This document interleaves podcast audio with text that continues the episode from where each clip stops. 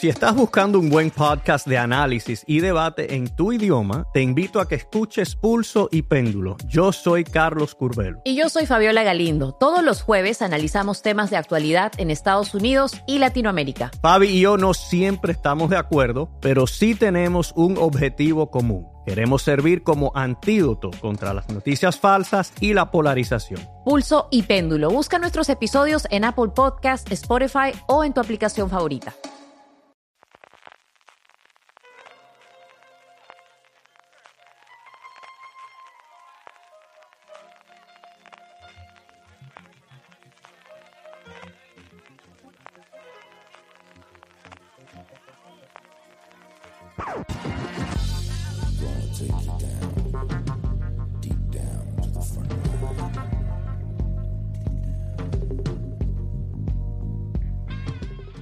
Bienvenidos a Razones para Ver, el programa de fuera de series donde comentamos por qué vale la pena acercarse a una serie, normalmente analizando su primer episodio y siempre sin spoilers.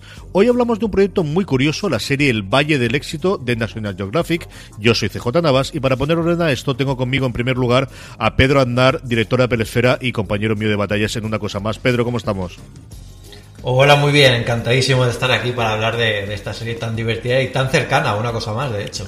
Y de vuelta fuera de series que hacía demasiado tiempo ya que no te tenía. Esto no puede ser, ¿eh? Es cierto, es cierto. Tenemos que hacer estos crossovers más a menudo, como también últimamente por fin logramos volver a incorporar de vez en cuando a don Jorge Navas. ¿Cómo estamos, Jorge? ¿Qué tal? ¿Qué hay? ¿Cómo vas? ¿Cómo va la nieve? ¿Te respeta o qué? Bien, bien, bien, sí. Hoy, hoy, hoy no ha nevado. Ayer sí que se nevó bastante fuerte y se ha levantado todo Bruselas muy, muy nevado, pero hoy parece que, que ha parado y bueno, no sé si volverá o volverá. Pero bueno, la verdad es que se ha llenado todo Instagram lleno de fotos de todo lleno de fotos de, de, nieve que también tiene su, su puntillo. Di que sí, a Jorge y a Don Carlos los Si, si no parece que no, que no, que no haga, que si no, si, es que si no se sube en Instagram es como si no nevara, eso claro. está clarísimo. No existe, lo que no está en Instagram no existe. Esto es como lo del árbol antiguamente del bosque, sí, hemos llegado a esa conclusión. A Jorge y a Don Carlos los podéis escuchar en varios programas especiales que hemos aprovechado esta Navidad para recuperar el trío habitual o el trío original de fuera de series y además, y aprovecho para recordaros que tenemos ese, eh, bueno, eh, especial en en iVox que vamos a ir grabando cada 15 días a partir del mes de febrero, como os comentábamos, para todos nuestros fans y gente que nos apoya en iVox eh, desde 1,49 euros al mes y tendréis además del catálogo histórico de fuera de series con aquellos programas de las primeras temporadas en los que estábamos Don Carlos, Jorge y un servidor. También vamos a empezar a grabar programas nuevos, como os digo, a partir del mes de febrero. No me enrollo más y vamos ya con el Valle del Éxito. Eh, Valle del Éxito es una serie original de National Geographic. Se estrenó el pasado miércoles 16 de enero. Son seis episodios. Se van a emitir al ritmo de dos episodios por semana de en torno a los 60 minutos de duración. Creada por Matthew Hanahan, que había hecho un proyecto para Showtime muy interesante llamado eh, House of Lies. Eh, y que, bueno, tiene en su elenco y en su haber a Bradley Whitford, conocidísimo por el lado oeste de la Casa Blanca, a Steve Zahn, al que hemos visto en muchas series. Yo lo tengo un recuerdo muy claro del entremer, a Morris, al que hemos visto ahora en New Girl, pero más allá de los actores que lo interpretan, lo interesante es el tipo de composición que tiene la serie y vamos a ir desgranando tanto eso como el tipo de historia. Antes de que vayamos con esa parte, yo creo que fue el que os lié a los dos para ver esta serie, si no me equivoco, Pedro. Correcto, correcto. Sí, sí, me la recomendaste porque series como Halt and Catch Fire y todo ese tipo de series que, bueno, recorren un poco cómo es la historia de la, de la informática y del valle de la tecnología en aquella época, pues esta es muy, muy, muy, bueno, tiene mucho que ver con eso y es súper interesante. Jorge, yo creo que también a ti te líen estas cosas porque al final cuando pienso en tecnología siempre pienso en vosotros dos casi, casi a la par. Sí, me, la coment me lo comentaste. Dice, bueno, me dijiste que es una serie eso que está centrada un poco en, los orígenes de Silicon Valley y sobre todo me dijiste que el, que el formato era muy muy muy, muy original y así lo, ahora lo, lo, comentaremos, pero, pero sí, así he descubierto la serie.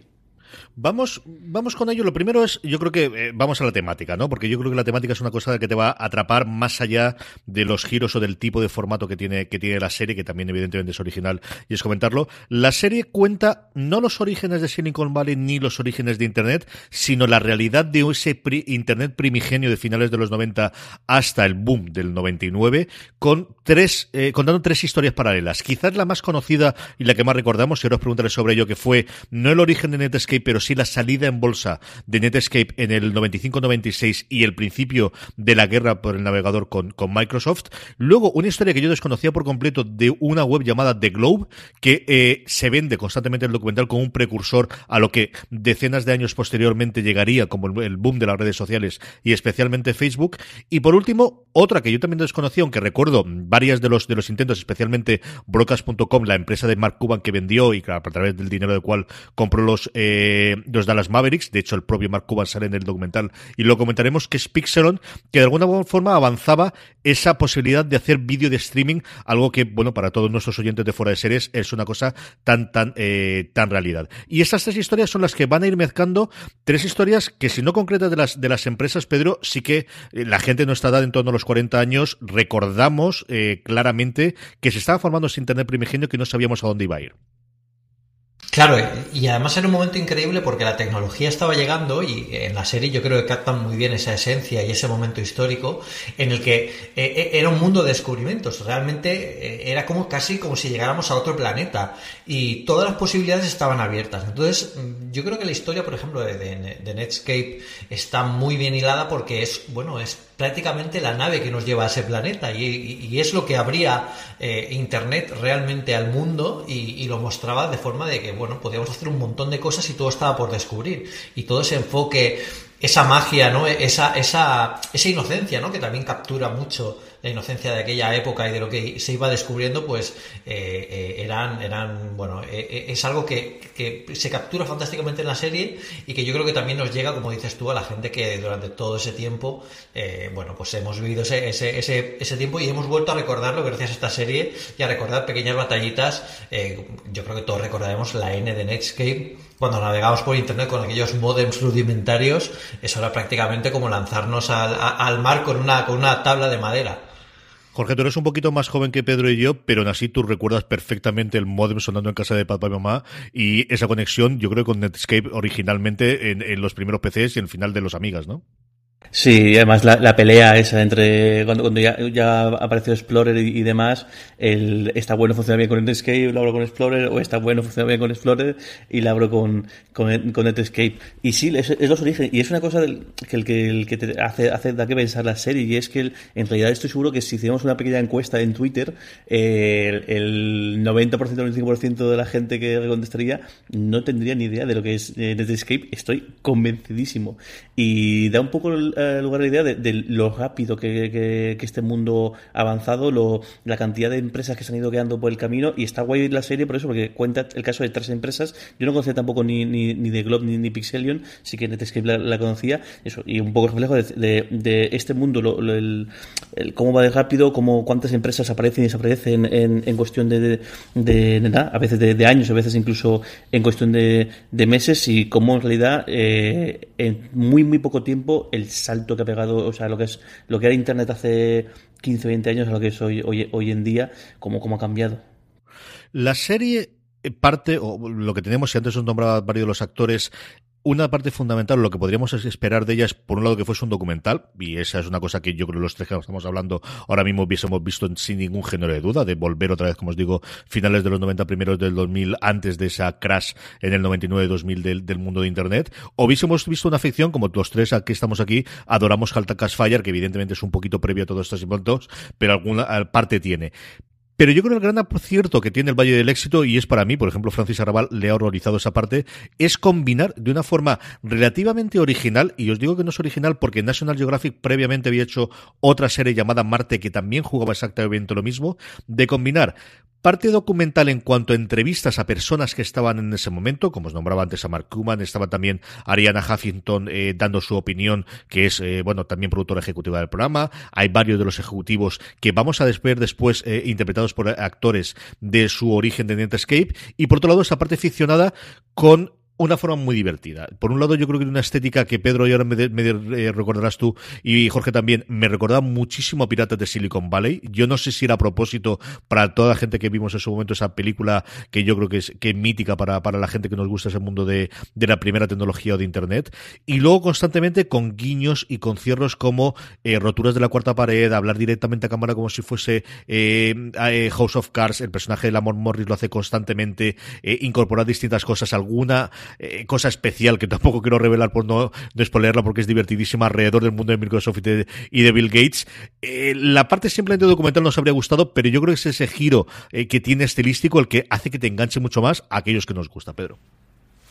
Sí, y además yo creo que es un recurso que se puede utilizar muy bien en este tipo de, documentales porque eh, era una época muy complicada y no solo hablan de las cosas buenas de la época, también de lo malo que estaba pasando y de lo que venía y lo que estaba a punto de pasar. Entonces, ese, esa pausa en un momento determinado y que de repente, bueno, pues te, te cuenten con, humor o con, alguna final sigue siendo un recurso, o mirar directamente a la, a la cámara, que es un, un tú a tú, que eso le sigue muy bien en House of Cards al protagonista, y aquí también funciona porque te explica determinados momentos que en la historia de informática ya de por sí es bastante complicado eh, eh, de entender lo que estaba pasando porque cada jugada que pasaba tenía una trascendencia o tenía una repercusión y claro, es, importante focalizar o subrayar cada uno de esos documentos, que es por lo que utilizan este tipo de recursos, para luego mostrarnos lo que venía a continuación, con lo que, con lo que yo creo que está muy bien utilizado, quizás alejado un poco del documental un, poco más, más, más serio en conjunto o, bueno, o, un poco más tradicional y quizá por eso no le gusta tanto a Francis,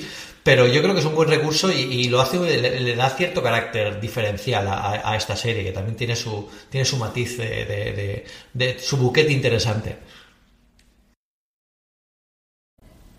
Sí, el, yo, yo, o sea, creo que, que, sí que hace falta recurrir, este, quizá voy a haber recurrido a una voz en off, incluso a, lo típico de poner el titulares de prensa y demás, pero yo creo que lo hace, lo hace muy bien y, además creo que le da un puntillo bastante gracioso, tanto eso, tanto el recurso de, romper la cuarta pared como el parar la imagen, coger la imagen y hablarlo, como incluso también es bastante peculiar el mezclar a personajes reales que os está explicando momentos dados y a, actores que le están interpretando, porque el, caso, por ejemplo, el caso de Mark Andresen no sale y además incluso empiezan haciendo una, una mención diciendo no vamos a columpiando mucho, no voy a ser que este hombre no, nos acabe de, denunciando, pero luego el resto de, hay algunos personajes de la, de la serie que sí que están también el, el, sí que salen el actor, el, el, actor no, el personaje, la persona en la, en la, vida real. Y creo que sí que a mí sí que me, me ha gustado y creo que está bien porque él, él tiene eso, por un lado, un lado la, parte más la parte dramática en cuanto a artística, pero luego yo creo que la parte pedagógica, la parte de explicarte, la parte de ser, todo eso, ser directos, porque hay algunos procesos que son bastante complejos, bastante eh, raros o eso, o entremezclan muchas muchas personas distintas y creo que el, momento que se, se centran, te miran a la cámara, te explican esto, queda muy claro en apenas un par de frases. Vamos a hablar, si os parece, durante unos minutitos sobre las tres grandes historias que, como os comentaba, hablamos en paralelo, que, bueno, del, propio creador de la serie, el propio Matthew Carnahan, eh, en la sinopsis cuenta que lo que trata es de eh, analizar todos los puntos de vista que había en ese nuevo, eh, bueno, pues locura de, del, oro que se produjo en, en, esa época de Internet. la primera, como comentamos, es la más conocida, es la parte de Netscape, no es los, los orígenes de Netscape, ni los orígenes del navegador web con Mosaic, no, hemos dado un paso adelante Netscape ya es una empresa solvente en la que han venido los, eh, los mayores a, dirigirla. De hecho, bueno, pues tenemos no solamente la gente que ha creado el navegador eh, con el chico genio, sino que hemos tenido unos cuantos ejecutivos iniciales. Y la serie parte del el punto de decidir si van a hacer una oferta pública de venta o no la van a hacer, si necesitan crecer un poco más y sobre todo si van a fomentar esa competición que se va a producir con Microsoft. Una Microsoft que entre el primer y el segundo episodio, como históricamente ocurrió, decide que quizás han metido la pata, como le ocurriría posteriormente también con dispositivos móviles, por cierto, y esto de Internet es mucho más serio de lo que ellos esperaban. Nos presentan, como os digo, los, los tres perfiles. Hay un momento que me gusta mucho en el que dice el gran ejecutivo que ya tiene experiencia en esto y quiere crecer más todavía antes de lanzarse porque sabe que eh, eh, cotizando en bolsa pueden tener un problema. Al inversor inicial que lo que quiere es multiplicar sus beneficios en bolsa, muy en el hilo de lo que está ocurriendo o que lo ha ocurrido en los últimos años con las salidas en bolsa tecnológicas. Y luego un Mark Andresen que es el gran personaje de el, que te cautiva, ¿no? El gran genio eh, loco, eh, lo más parecido que podemos tener al Zuckerberg de la red social, eh, ese estereotipo que tenemos siempre del genio de Silicon Valley, Pedro. Sí, es una historia interesante y sobre todo también que han elegido un momento en el que, claro, es realmente lo que, lo que se destaca de, de, toda la trayectoria de Netscape, porque tenían en sus manos una de las herramientas más poderosas de los últimos años y yo creo que de la historia de la comunicación humana, y no, no, no, sabían ver el potencial. Casi había llegado antes la tecnología que los usos y eso es algo que pasa también últimamente a, muchos dispositivos y mucha tecnología y servicios que aparecen eh, actualmente. Con lo que el momento ese de decidir o de tomar la decisión de, bueno, de hacer la venta, de si salir, de, de si apostar, de no saber muy bien lo que tenía, si esto iba a tener éxito o no, cómo van a las reuniones con esa inocencia de, bueno, ¿y aquí qué tenemos que hacer? Sabemos que tenemos un buen producto, pero es que esto... Y, y está genial ver porque realmente tienen el primer gran navegador en la historia de, Internet. Eh, yo creo que todos los que comenzamos en Internet con ese navegador lo recordamos con cariño porque era un, era digamos el, Chevrolet de los navegadores, un, navegador elegante, potente, eh, con un montón de usos, con un, bueno, con un fantástico ejemplo de cómo se renderizaban las páginas, cómo se mostraban las páginas de Internet. Y, tenían Internet rendida a sus pies y no lo sabían. Y ese momento es, es, es, crucial y es divertidísimo como lo han puesto en pantalla, no solo porque sea cómico, sino también por, por todo lo que iba a pasar después y, y sabiendo lo que vemos en la serie, pues es más emocionante. Especialmente la reunión con Microsoft es divertidísima, Jorge. Sí.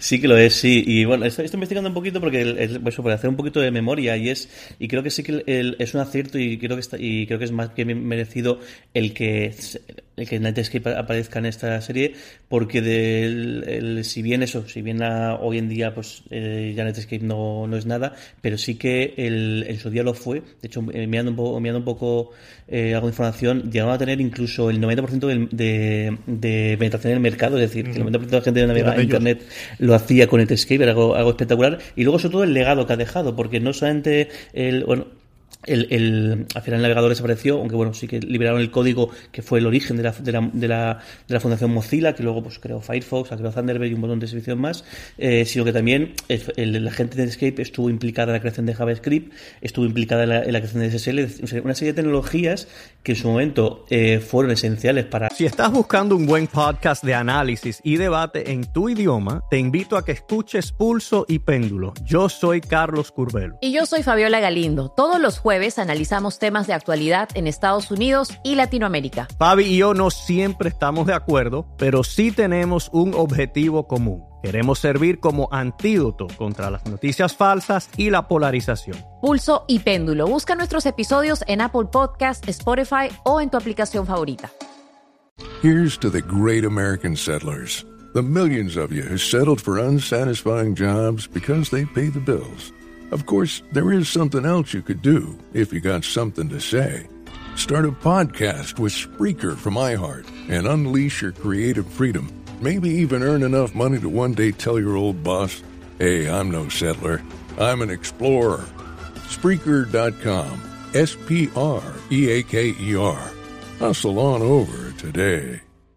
El, auge de Internet y que hoy en día, como por supuesto pues al día con modificaciones y autorizaciones, pero que hoy en día se siguen utilizando y que hoy en día sigue siendo un poco la, la, base, la, base, la base de Internet. Es curiosísimo el, eh, bueno el, momento en el que, ellos lanzan eh, la aplicación y el navegador como con tú el 90% era una época en la que todavía no se sabía si Internet realmente iba a funcionar, especialmente en Estados Unidos. Por un lado estaba American Online, que tendrá peso en la historia de Netscape en los siguientes episodios. Y nuevamente aquí siempre estamos con el problema de esto es historia, no es spoiler, pero tampoco voy a contar cómo se desarrolla para que lo conozcáis. Iba, iba a comentarlo, pero digo, no voy a contar, pero yo creo que sí. Que, quería comentar después es, eh, sobre todo lo que es fascinante en la serie es las cifras económicas que se mueven, porque si bestia es la, salida a bolsa de, de, Netscape, ya luego con la adquisición de, de, AOL ya fue eso, fue la, la repanocha, una, una verdad salvajada. Y esto es un caso como muchos otros de empresas que aparecían y desaparecían, se compraban, se compraban y, y verdaderas cafradas, vamos. No, las cifras eran mareantes hasta que nos vino la segunda ola de los últimos años ya con todos los dispositivos móviles que las han multiplicado en la gran mayoría de los casos. A mí la, historia nuevamente que no conocía absolutamente nada era la de The Globe y, me gusta mucho porque constantemente te muestra el gran drama que tiene la gente que tiene una idea clara en la que confía en ello pero no tiene dinero suficiente para sacarla adelante y tiene esas constantes ofertas de vende parte del código porque tienes una cosa muy buena como lo ocurre con el chat cuando yo lo que querían era montar una red social 15 años antes, Pedro. Claro, pero es que además, eh, eh, en el momento en que se le propone, eh, en el que la idea la tenían, pero no, no es que nadie quisiera comprar la idea, es que no entendían qué querían hacer. porque en aquel momento tener una red social en Internet, primero que la gente eh, explicaba en televisión qué era Internet y, además salen incluso anuncios y, retazos de programas de la época en televisión donde se explica por internet en programas de estos, en talk shows, de, bueno, de, qué es internet en aquel momento, con que imaginaos tener que explicar o tener que, convencer a un inversor de que, bueno, que quieres hacer una red social en internet. Y era una absoluta locura y, además pensaban que era solo para, pues, para locos de los ordenadores y que aquí no se iba a conectar nadie nunca.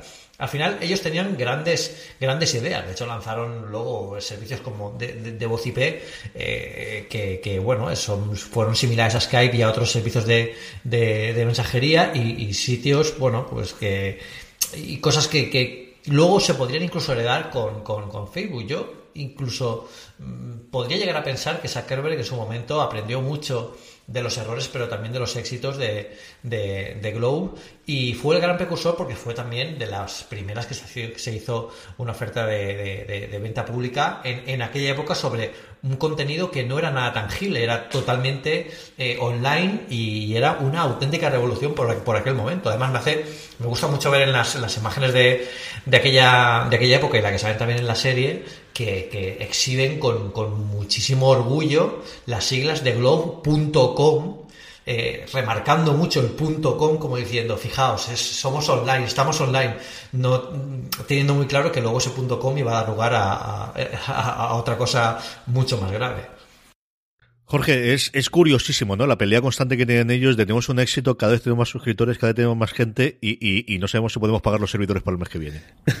sí, y además, bueno, yo creo que es un indicativo del cambio en la industria, como le comentabas tú, es que la gente no entendía exactamente qué, qué era eso y es que el, la llegada de Internet, la llegada de los servicios online eh, ha, resultado un cambio en el paradigma, el del típico de, o sea, el típico, la vieja empresa que al final pasa de una manera a otra por una manufactura, es decir, una fábrica que construye una un cacharro, un aparato o un lo, un, lo que sea que se pone en el mercado, se vende y está. Es decir, cosas palpables, cosas eh, que se pueden contar y cosas que se puede tener un inventario. Y aquí de repente no, estás hablando de un modo de negocio de algo que no es tangible, que no es palpable, pero que bueno, que, que, que, tiene un potencial enorme. Y es, es curioso eso, la frustración de ello, decir, ¿cómo explicamos esto? ¿Cómo decimos a la gente? Y además eso, las ideas que, es muy gracioso las, las reuniones que tienen con, el, con los inversores diciendo, no, es que eh, esto cuando pongamos anuncios, imagínate la cantidad de... Y la gente dice, anuncios, aquí, aquí los anuncios, es decir, pero bueno, claro, esto visto desde ahora es un poco, eh, es un poco hacer trampa, porque claro, fíjate, esta gente está vaya, vaya banda de YouTube, pero claro, es que ese momento era muy complicado de explicar y cómo, gracias al pelotazo de Netscape a la salida del, de salida de bolsa, yo creo que ahora sí la gente no tenía que entenderlo de internet, pero diciendo, bueno, si ha habido, esta gente ha generado miles de millones en la salida de bolsa, es que realmente algo hay, y aunque no entendamos muy bien qué es lo que me quieren contar, aunque no entendamos muy bien lo que quieren, al menos quiero se participe o quiero al menos no quedarme fuera que yo creo sobre todo lo, que ellos hay un momento en, la venta de acciones de, de la de bolsa en Escape que hay bastante gente que no tiene no está de todo claro en qué están invirtiendo pero lo que lo que quieren es quedarse fuera esa, la propia Ariana Huffington dice que es el origen del FOMO, ¿no? Que es la primera vez que, que ella, evidentemente no con el acrónimo, pero que sí que recientemente, aunque si te remontas aquí tiramos para la, famosa siempre de las burbujas económicas especialmente, y tiramos atrás hasta los tulupanes eh, holandeses, hay muchas antes también en, la historia antigua, pero ese, ese miedo de quedarse fuera de ser el único tonto que no se hace rico, esa es la sensación que tiene, ¿no? Y, y que de alguna forma, bueno, pues permitió que hubiese muchísimos, famosísimos el caso de pets.com y de otras webs que se financiaron con muchísimo dinero y que todas irían a pique en el 99. La tercera última historia, la historia de Pixelon, y no solo de él, sino del gran personaje que es su creador. Aquí, bueno, Steve Zahn, de verdad se sale, es espectacular. No queremos contar lo que ocurre con él a partir del segundo episodio porque es un momento, en fin, si hacéis una búsqueda en Wikipedia rápida sale, pero yo no lo haría, yo iré a los dos primeros episodios. Y aquí es, bueno, pues ese tipo de personajes que precisamente en esta historia que estamos contando de de repente la gente se hace rica, que hay gente que más allá de tener una idea, que también aparece aquí para la compresión en vídeo, que es espectacular la que aparece, gente que tiene la otra idea de esto podemos hacer ricos y se suma igual que en otra época estaría pues haciendo pozos de petróleo, vendiendo coches o haciendo cualquier otra cosa, se suman a vamos a ver qué podemos captar y cómo podemos ganar dinero con esto, Pedro. Claro, aquí era, esto era la, gran, la gran mina, ¿no? acababan de encontrar una montaña llena de oro, lo que no sabían era que cómo, cómo podían, qué podían hacer con todo ese oro. Y este personaje, bueno, que como tú dices es es para verlo la serie porque lo hace súper divertido, el, actor yo creo que lo, que lo borda, eh, nos muestra una de las terceras caras, ¿no? Yo creo que hemos visto hasta ahora con las tres empresas tres caras distintas de aquella época, y esta es la cara de, de, los excesos, de la, de, la, de la locura, del no saber qué tienes realmente entre manos y de que, bueno, pues todo lo que nos va mostrando hasta este momento eh, va a dar lugar a lo que hoy en día se conoce como las estrellas del rock de Silicon Valley. Yo, yo he tenido la suerte, gracias a ir a eventos de Apple, de, estar ahí en Silicon Valley y la gente, los, ingenieros que están por allí, son estrellas del rock.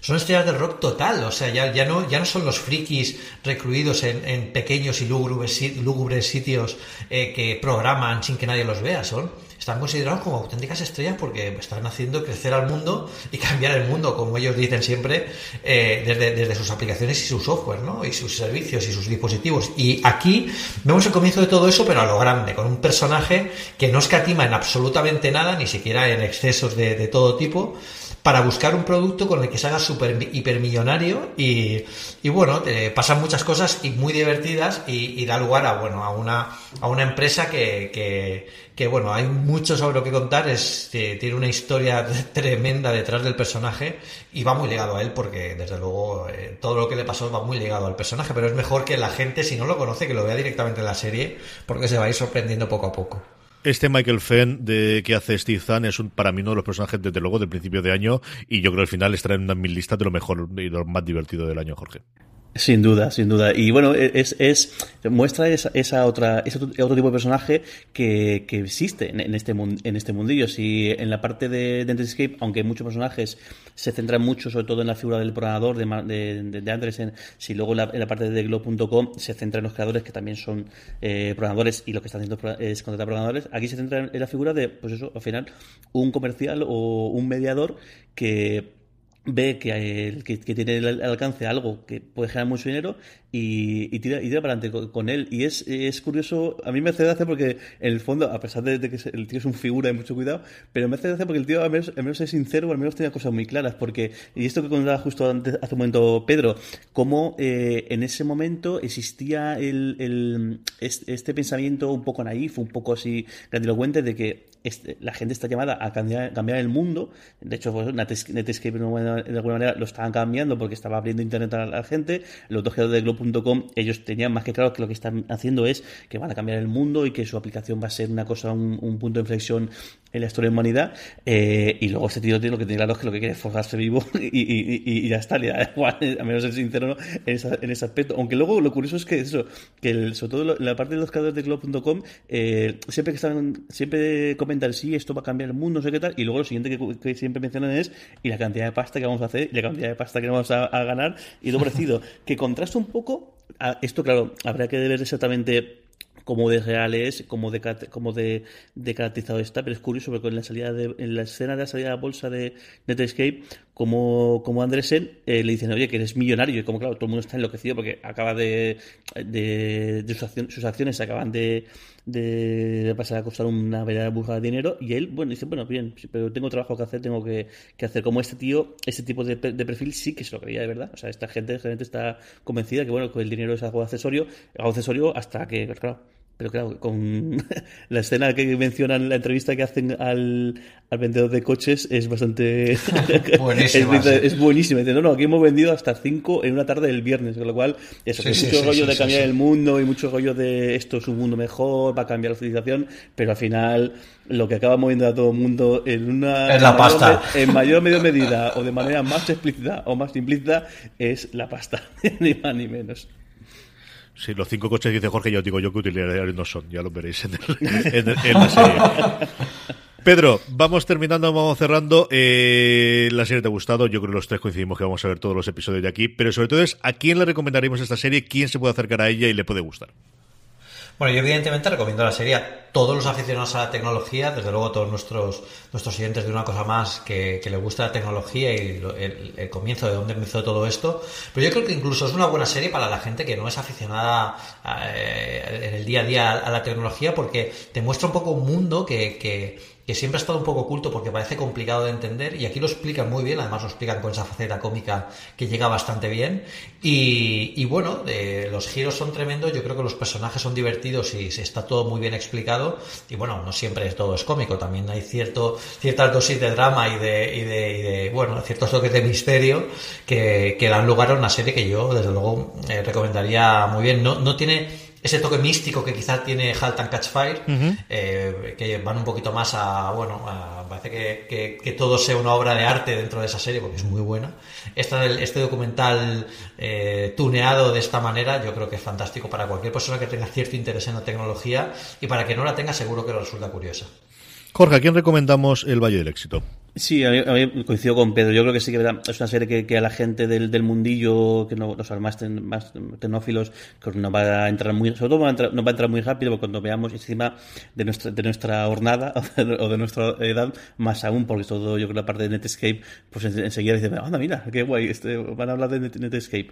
Pero sí que creo que, que, que tiene el punto, o sea, tiene por un lado la, información suficientemente interesante, porque al final este tipo de cosas yo creo interesa a a, a todo el mundo, es decir, al final todo, hoy en día todo el mundo es usuario de Internet y, yo creo que a todo el mundo le puede interesar el, origen de todo esto, el cómo se, cómo se llegó a esto. Y luego creo que el, el, punto humorístico, el tono que tienen eh, Gamberro y, los recursos audiovisuales que hemos comentado antes le hacen más le hacen bastante asequible a, a, a, yo creo a público general o público no, no tan no tan metido en el mundo de tecnología como por ejemplo podía pasar con el caso de Halt Fire que al final pues igual es una serie que quizás es muy muy centrada en el tema de tecnología pero al final te acaba ganando por por los personajes. Aquí yo creo que te puede ganar, aunque, aunque no esté metido en el, mundillo, el tono tan, tan divertido, tan distintivo que tiene.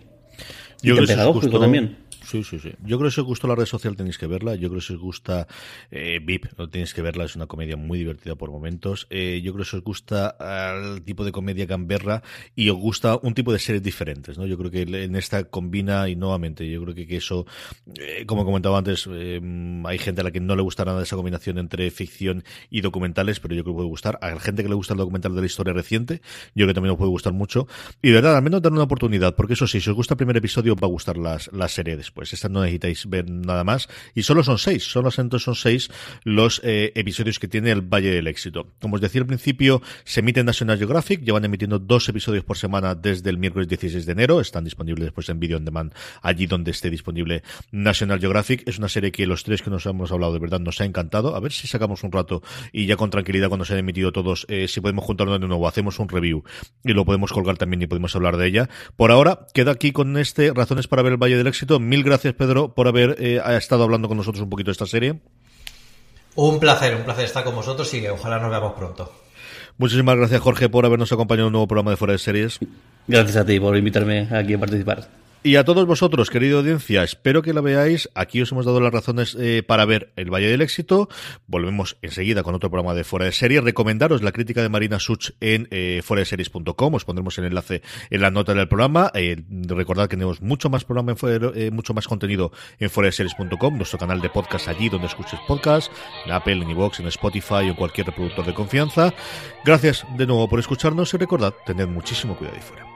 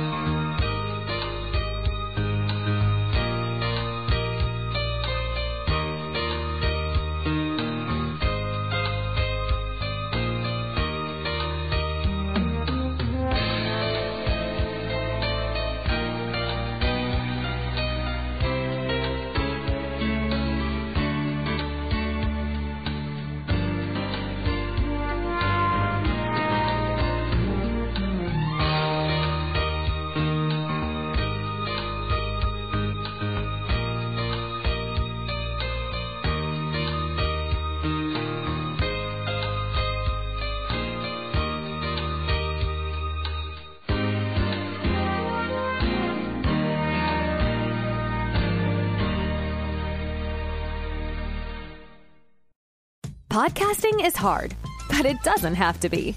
Introducing The Science of a Podcast, hosted by Spreaker from iHeart. This weekly podcast looks at the many sides of the podcasting industry, from success, growth, and technology to the varying challenges we all face. This is one podcast about podcasting you don't want to miss. New episodes launch every Tuesday. Listen to the Science of a Podcast on the iHeartRadio app, Apple Podcasts, or wherever you get your podcasts.